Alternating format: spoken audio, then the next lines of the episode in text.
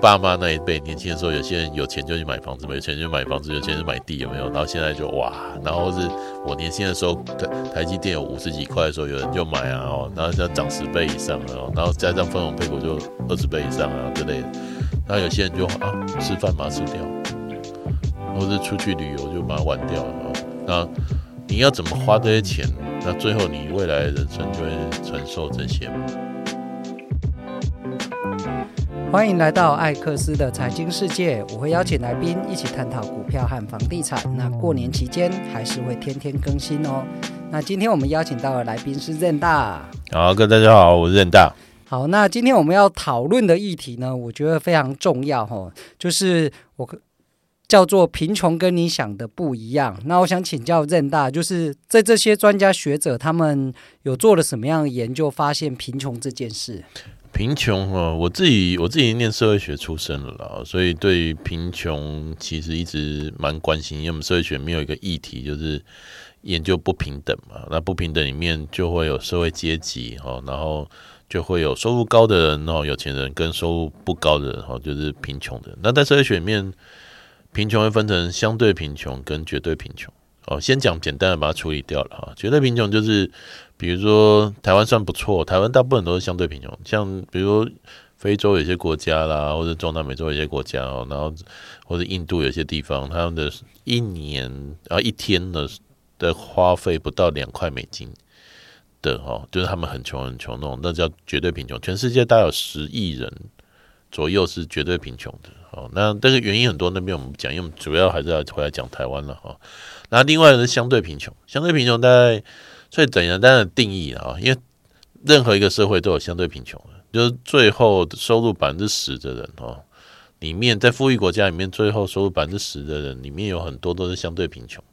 比如说在台湾呢，哈，台湾的中低收入户啊，你说他们很穷吗？在台湾的确很穷。如果你放在全世界的排名来看，他们没有很穷哦，因为很少人在台湾一天可能一个人不到六十块可以过，有的话也是很少。所以我们大部分都是相对贫穷。那就要回到重点来了，为什么会有相对贫穷？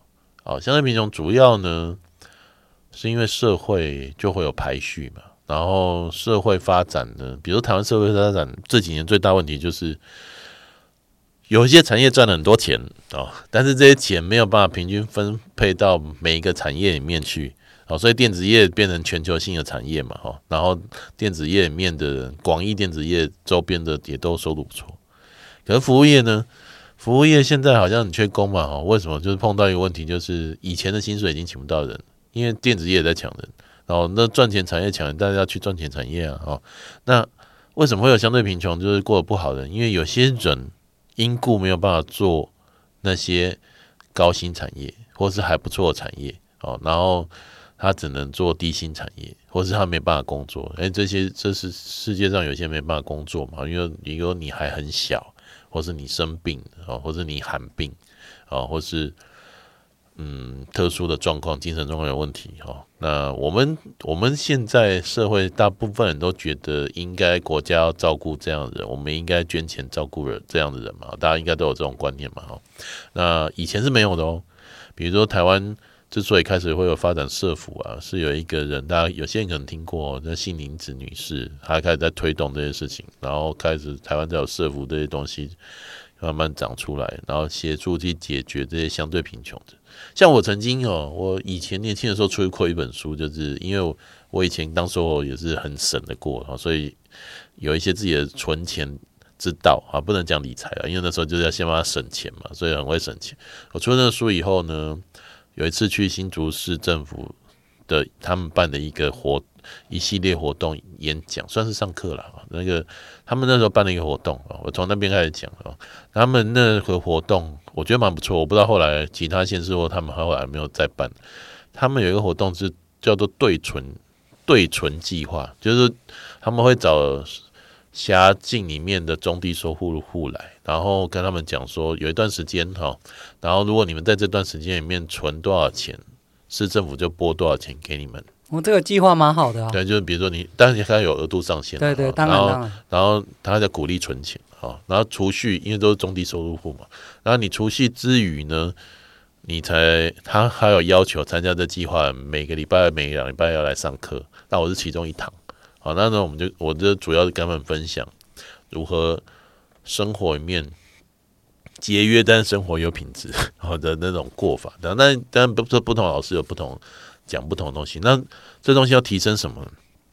对于财务的认知，财商。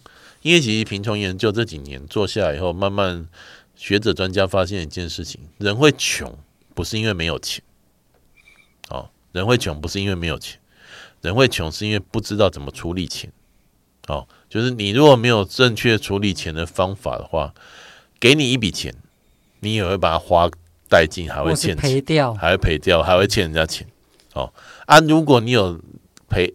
那个理财的观念或者有财商的话，你手上就算没有钱，你也可以去募到钱，然后帮人家管理钱，然后最后最后变成有钱。因为像我有认识一个老板，他就是做资产顾问公司啦，他年轻就财富自由，他就是帮人家管理钱，帮人家钱增长，然后人家从里面分润嘛，所以他本来也没有很多钱，但是后来就变很有钱。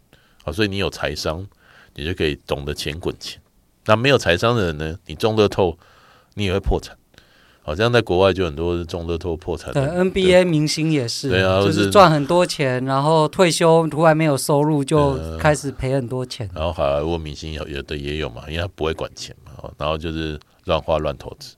好，所以那那些当然很极端的例子，我们先不讲了。那我在看那些贫穷研究的时候，哦，发现后来慢慢归纳出一个。蛮残酷的现象哦，那那是归纳哦，我不是说那些对或不对，或是歧视，这不是我想要讲的。我是说我在读这些书以后，因为他们都会研究那些贫穷个案嘛，我慢慢发现几件事情。那这是美国例子了哈，啊，只是大家可以参考。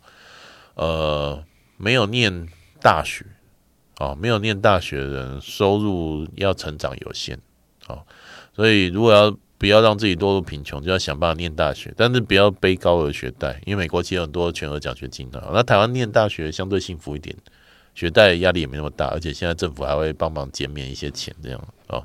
所以想办法一定要念大学，而且哦，你要念实用性的科系。如果你是穷人家出身的，或者中下阶级出身的，就不要去念那些什么文科。不是说文科不好，我自己也念社科文科出身，而是说你要评估，你出社会要赚钱。你要养家活口，或者你将来想要成家立业的嘛，所以你要去做，比如说建筑师哦，建筑、医学哦，或者是财经哦，或者一些实用性，然后就甚至台湾就电子业嘛，哈，啊，就是你的理想呢，不要用工作来实践，工作拿来赚钱，先改善家庭经济状况，支撑基本的现实生活。对，这是就是不要落入贫穷很重要一件事，因为。我自己念社科，然后又在做文化产业嘛，所以我看很多，就是有些人他不是没有没有才华，他不是没有才华，他也不是不会念书，但是不知道为什么哦，他们就很执着于要去做那不赚钱的产业。如果你家里不错就算了，但有些人家里就是跟我们一样是普通人家而已啊。但你就是做那个永远三万块的工作，那年轻的时候贡献热血，但没关系。可是到中年以后。那就是贫穷预备军了。好，这这这很对，其实很现实的，就是这个你从事的行业的产业，它要持续的长大，啊、或是它有超额的利润，那这样其实整个产业的从业人员都会受益。不管你是要哎自己上班，或者是你是自己接案，那要这个产业都赚钱，其实你你。整个参与的每一个分子才有机会赚到更多的钱，啊、不然就是大家一起苦嘛。没错，像我出身的出版业就是、啊，出版业里面的人都人才啊。可出版业本身萎缩，他们能够得到的薪水就有限，或者是说高等教育的老师都博士啊，可是高等教育靠政府支付嘛，所以他的就不会像国外的那些私立大学的老师可以拿那么多薪水，因为你的收入就来自于你的产业营收嘛，哈，所以。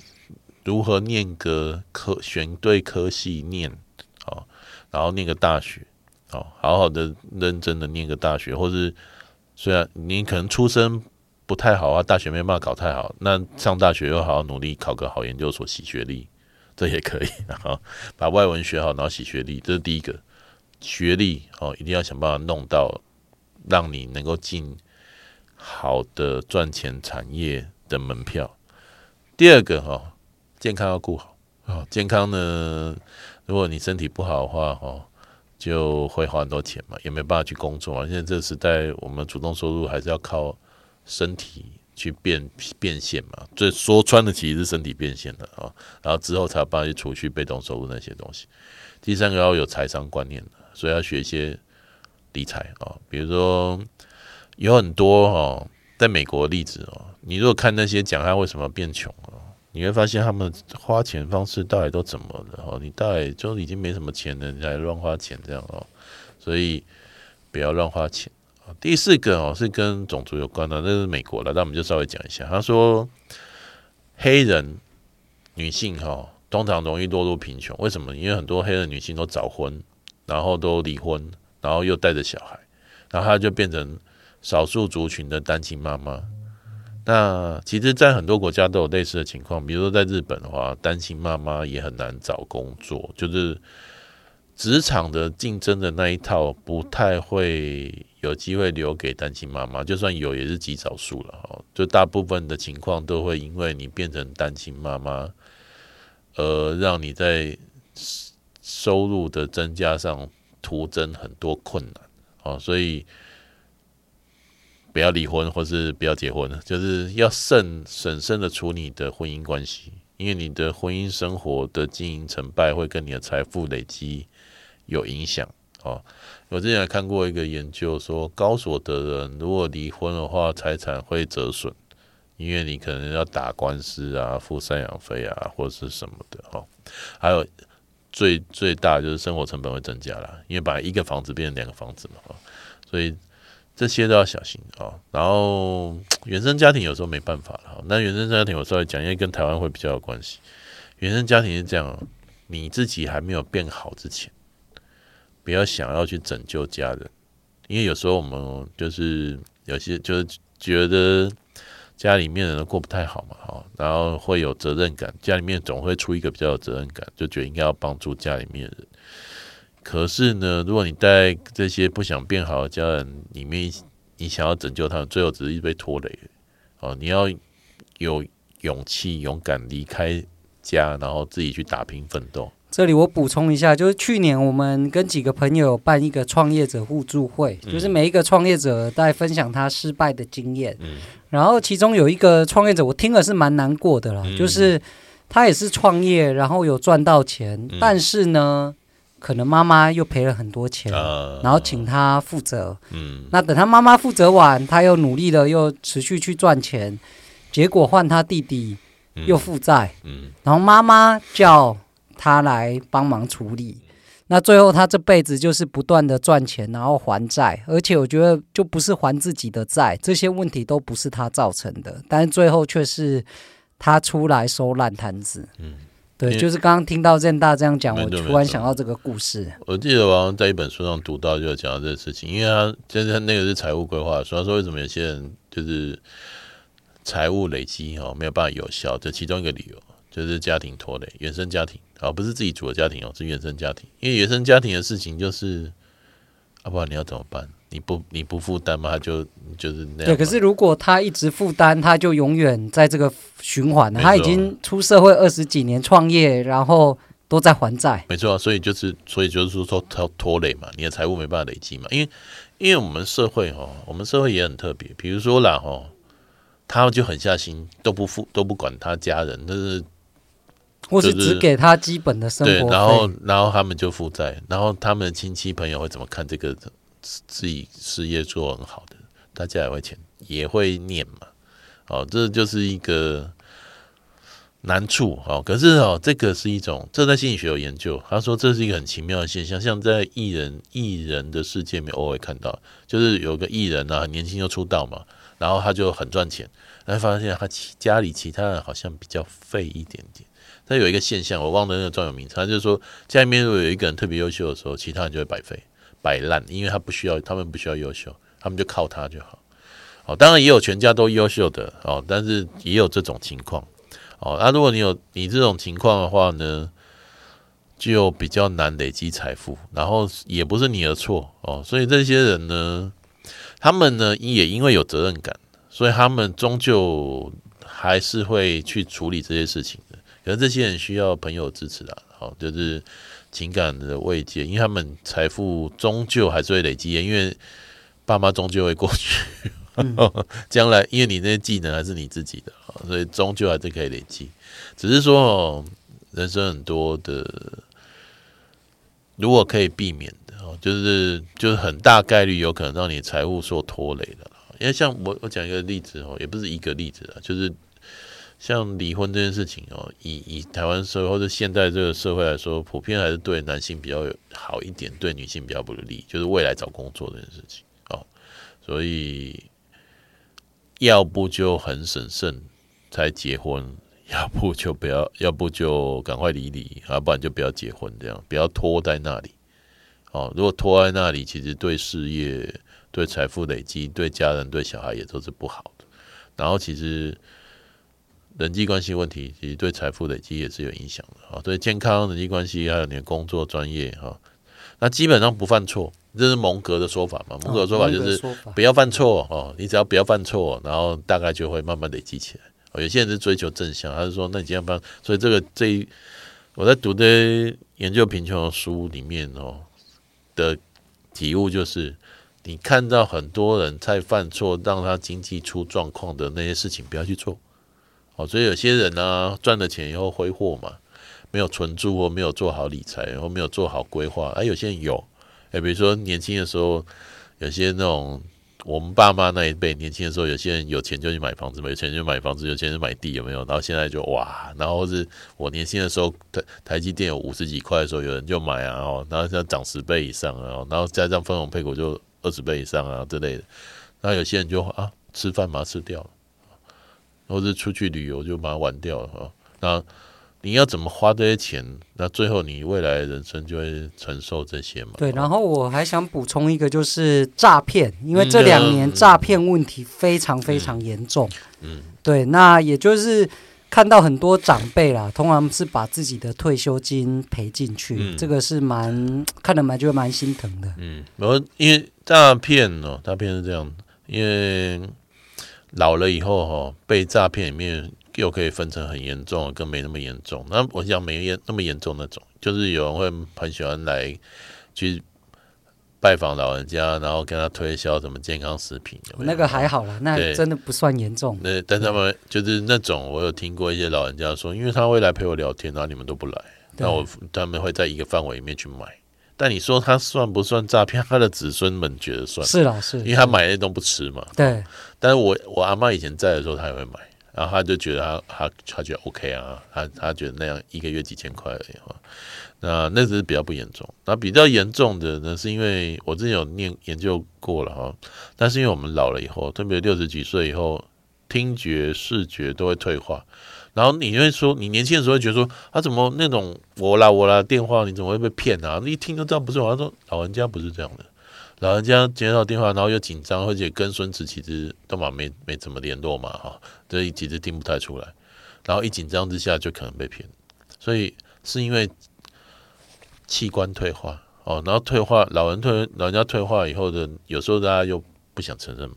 哦，对了，对了，不想被知道。对啊，然后，然后，然后这个就会加深可能被骗，所以老人家被骗有时候是跟器官衰退有关系，哦，然后还有孤单有关系，然后因为有一种心态是他他有人陪他讲话嘛，哦，所以所以这个 该怎么讲？追本正源哈，就是。